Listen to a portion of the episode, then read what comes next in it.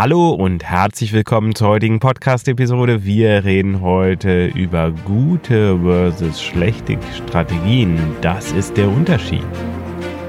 Herzlich willkommen im Podcast Challenger Strategien für Millionäre von Benjamin Michels. Benjamin ist strategischer Berater für Millionäre und dein Impulsgeber rund um Strategien, Mindset und Ziele für echten Erfolg und nachhaltiges Wachstum. Erweitere deine Denkweisen und finde die Klarheit, die du brauchst, um die wichtigen Entscheidungen in deinem Leben treffen zu können. Benjamin zeigt dir, wie du deine eigene Strategie immer wieder neu ausrichtest und mit Kraft, Energie und Klarheit in die Umsetzung kommst. Und jetzt viel Spaß mit Benjamin Michels. Du hörst vielleicht, dass ich ein bisschen erkältet bin. Das liegt daran, dass ich immer noch in Dänemark und unterwegs bin und anscheinend hat mich einer meiner Jungs angesteckt. Das hält uns aber nicht davon ab, heute über Strategien zu reden. Vielleicht als kleine Einführung, damit beginne ich mal ganz gerne, was der Unterschied zwischen Strategie und Taktik ist, weil das vielen einfach nicht bewusst ist. Beide Begriffe kommen aus dem Griechischen und die Strategie bezeichnet das Verhalten rund um oder die Vorgehensweise rund um viele unterschiedliche Schlachtfelder hinweg, während die Taktik das einzelne Schlachtfeld beschreibt. Das heißt, wenn man das jetzt auf einen Krieg gemünzt sieht, kann ich mehrere Kämpfe verlieren, in Klammern Taktik, und trotzdem den gesamten Krieg gewinnen, in Klammern Strategie. Und das habe ich natürlich auch im Unternehmen. Das heißt, ich kann zum Beispiel mehrere Werbekanäle haben. Facebook, YouTube, Google. Und auch wenn ich in zwei Kanälen davon vielleicht schlecht bin, Taktik. Nehmen wir an, bei Facebook und bei YouTube klappt es nicht. Es klappt aber hervorragend bei Google und ich mache einen großen unternehmerischen Gewinn. Dann ist meine Strategie, das Gesamtvorhaben, am Ende wieder aufgegangen. Und die richtige Verwendung dieser Begriffe finde ich schon persönlich relativ wichtig, weil das zeigt, dass du dazwischen unterscheidest, also dass du dir bewusst bist, dass es eine Taktik für einen Kanal gibt, aber eine Strategie für das Gesamtbild. Und jetzt stellt man sich natürlich die Frage, ob es objektiv gesehen gute und schlechte Strategien gibt. Und Dazu gehört natürlich dann auch die Bewertung. Und das Spannende ist, dass wir hier im Grunde in der Entscheidungstheorie sind. Also bei Entscheidungen ist es so, ich kann im Vorfeld niemals beurteilen, ob eine Entscheidung richtig oder falsch ist, weil immer erst durch die Bedingungen, die dann eintreten, klar wird, war das jetzt eine gute oder eine schlechte Entscheidung. Manch schlechte Entscheidung, die du schon getroffen hast, wird sich im Nachhinein als gut herausgestellt haben und manche Entscheidung, wo klar war, dass die vollkommen richtig ist, wird sich im Nachhinein als falsch und schlecht herausgestellt haben. Das liegt in der Natur der Sache. Und mit Strategien ist es natürlich ähnlich. Wenn wir jetzt erstmal überlegen, wie sieht denn jetzt so eine Business-Strategie aus? Also eine Business-Strategie könnte zum Beispiel sein, dass ich sage, ich möchte mein Unternehmen skalieren. Okay, was gehört zum Skalieren? Zum Skalieren gehört, dass ich zwei Achsen habe. Ich muss einmal liefern können und ich muss einmal Kunden haben. Nehmen wir an, die Lieferachse steht jetzt bei dir und jetzt ist die Kundengewinnung dran. Dann wirst du zum Beispiel sagen, naja, wir wollen mehr Kunden gewinnen und das heißt, die dürfen natürlich nicht unendlich teuer sein, sondern maximal für x Euro pro Kunde. Und dafür testen wir jetzt acht Kanäle, acht Marketingkanäle und schalten immer wieder einen ab, bis wir die drei besten gefunden haben, wo wir dann unseren äh, Cost per Sale oder Cost per Lead oder Cost per Conversion, äh, Conversion, je nachdem wie du es nennen willst, haben werden. So.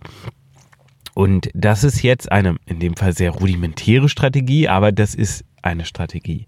Und da ist vollkommen klar, eine Strategie braucht immer ein Ziel. Das heißt, eine Strategie ist eine Hinführung zu einem Ziel. Und ähm, wenn ich zum Beispiel mit meinen Klienten arbeite, dann beginnen wir in der Regel mit einer Vision. Also einer weit entfernten Vorstellung davon, wo die Wachstumsreise mal hingehen könnte. Und darauf basierend brechen wir kurzfristigere Ziele runter. Was wollen wir in drei Monaten, in sechs Monaten, in zwölf Monaten erreichen? So, und aus diesen Zielen wird dann die Strategie abgeleitet. Also Strategie ist demnach die Antwort auf die Frage, was muss getan werden, um die Ziele zu erreichen? Und da die Welt meiner Meinung nach viel agiler als statischer ist, gehen wir hier meistens sehr agil vor. Und ähm, das heißt, wir bedienen uns da so ein bisschen der Methodik aus dem agilen Projektmanagement muss natürlich richtig gemacht werden. Agilität bedeutet nicht, ich sage heute was und entscheide mich morgen für was anderes, dass es unstet. Agilität ist zu verstehen, dass sich die Realität mit neuen Erkenntnissen verändert. Also ich kann immer nur einen bestimmten Bereich weit gucken und für diesen Bereich kann ich Entscheidungen treffen, aber alles darüber hinaus kann ich jetzt noch nicht entscheiden, sondern erst, wenn sich der Nebel dahinter lüftet. Und das ist Agilität, dass ich diese Anpassungsbereitschaft habe und auch dementsprechend die Anpassungsbereitschaft an meine Ziele und an meine Strategie, dass ich vielleicht sage, ja, okay, anhand des ah, heutigen Erkenntnisstands sind die Ziele so und so, aber in sechs Wochen habe ich einen anderen Erkenntnisstand und stelle fest, dass mehr geht, weniger geht oder vielleicht sogar was anderes geht. Und ähm, dementsprechend muss ich dann natürlich auch meine Ziele anpassen und muss dann durch angepasste Ziele wiederum meine Strategie anpassen.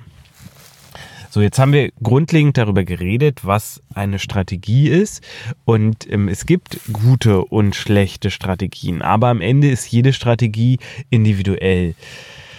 Ganz pauschalisiert gesagt kann ich nur ganz deutlich sagen, dass zu komplexe Strategien in der Regel nicht so gut sind, außer du hast diese Weitsichtmöglichkeit. Also ich habe auch Klienten, wo wir durchaus komplexe, mehrstufige Strategien bauen. Im Grunde ist es wie bei Programmierung mit wenn-dann. Bedingungen. Wenn das eintritt, dann das, wenn das eintritt, dann das.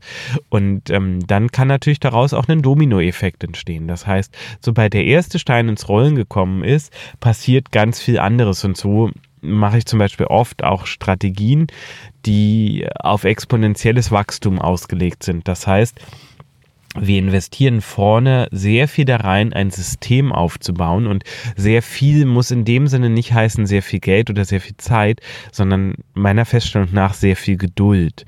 Denn bei exponentiellen Wachstum ist es so, dass das am Anfang sich anfühlt, als ob du gegen Windmühlen kämpfst, als ob gar nichts passiert. Es, es entsteht einfach nichts, es passiert nichts, es braucht lange, es ist zäh und dann plötzlich geht das ab wie eine Rakete. Also es gibt so einen richtigen Raketen Raketen-Kickstart.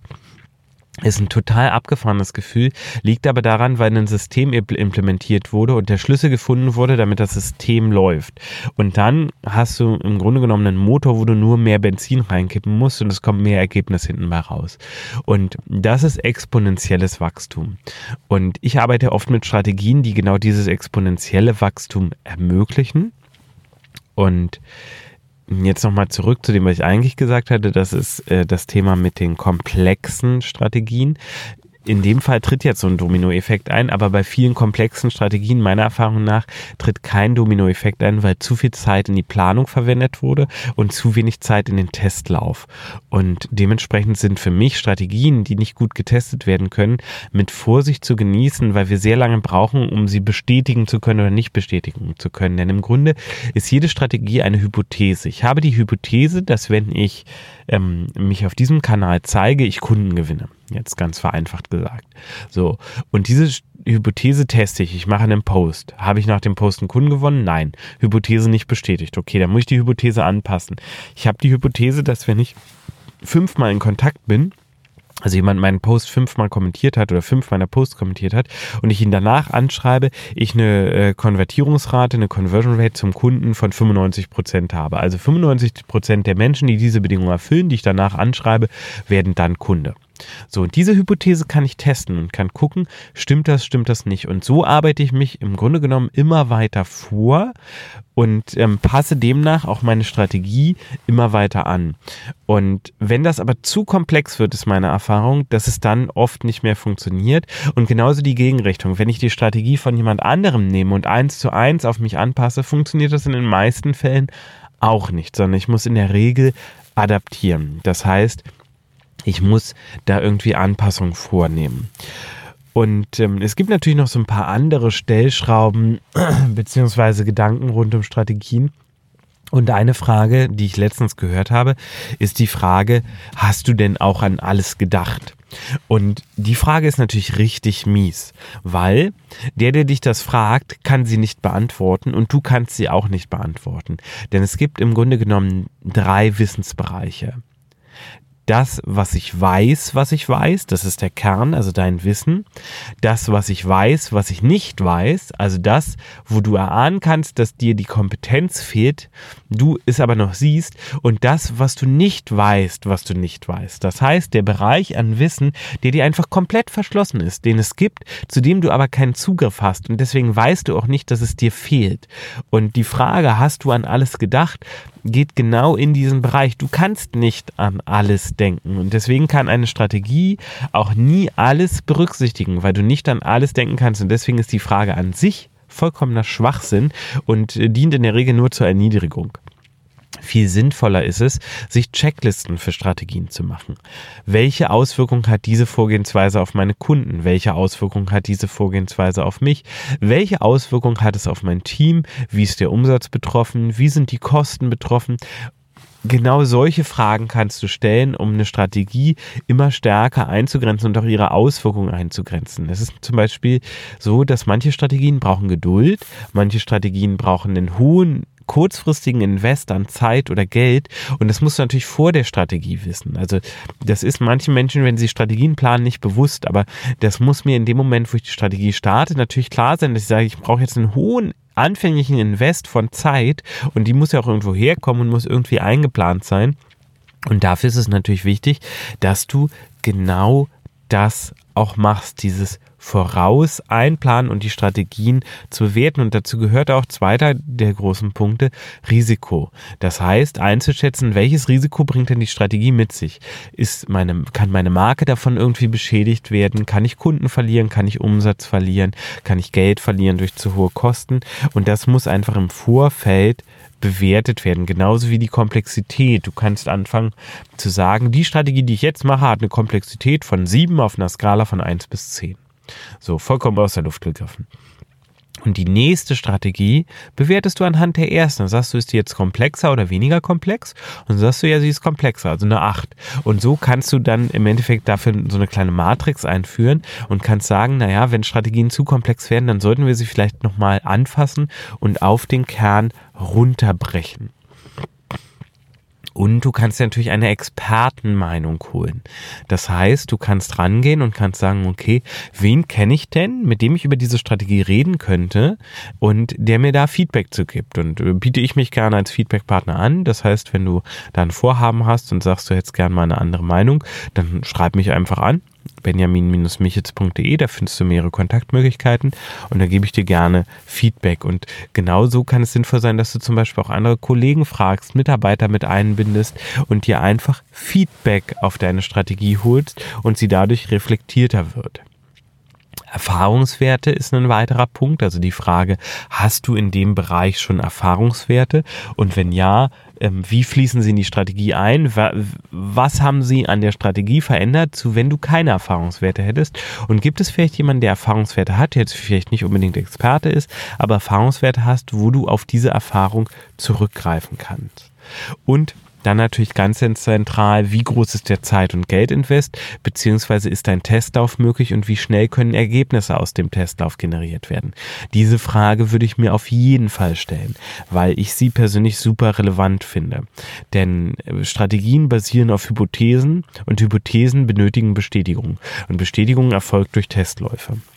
Und wenn du diese Logik verinnerlichst, dann hast du die Möglichkeit, deine Kompetenz in der Strategiefindung massiv zu erweitern und dann nämlich doch anfangen zu können, gute von schlechten Strategien zu unterscheiden. Sicher sind wir uns aber am Ende nie, das ist klar. Jede Strategie ist ein Testlauf und meiner Meinung nach geht es weniger darum, die einzelne Strategie zu testen, als vielmehr darum, eine Systematik für dich zu entwickeln, Strategien immer wieder entwickeln, adaptieren und testen zu können.